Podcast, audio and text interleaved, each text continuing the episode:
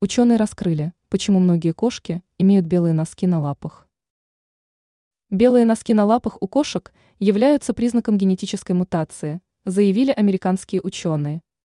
По мнению исследователей, удивительная особенность возникла в результате одомашнивания животного.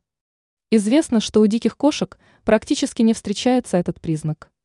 В природе кошки с белыми лапами будет сложно маскироваться от врагов и во время охоты, пишет издание Science.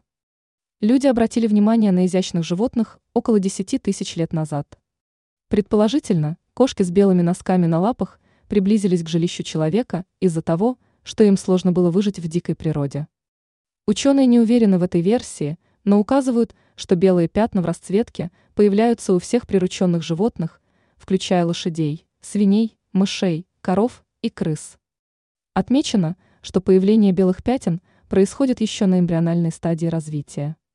Клетки, которые отвечают за цвет меха, мигрируют по телу. Однотонная окраска у животного сохранится в случае, если эти клетки продвигаются далеко.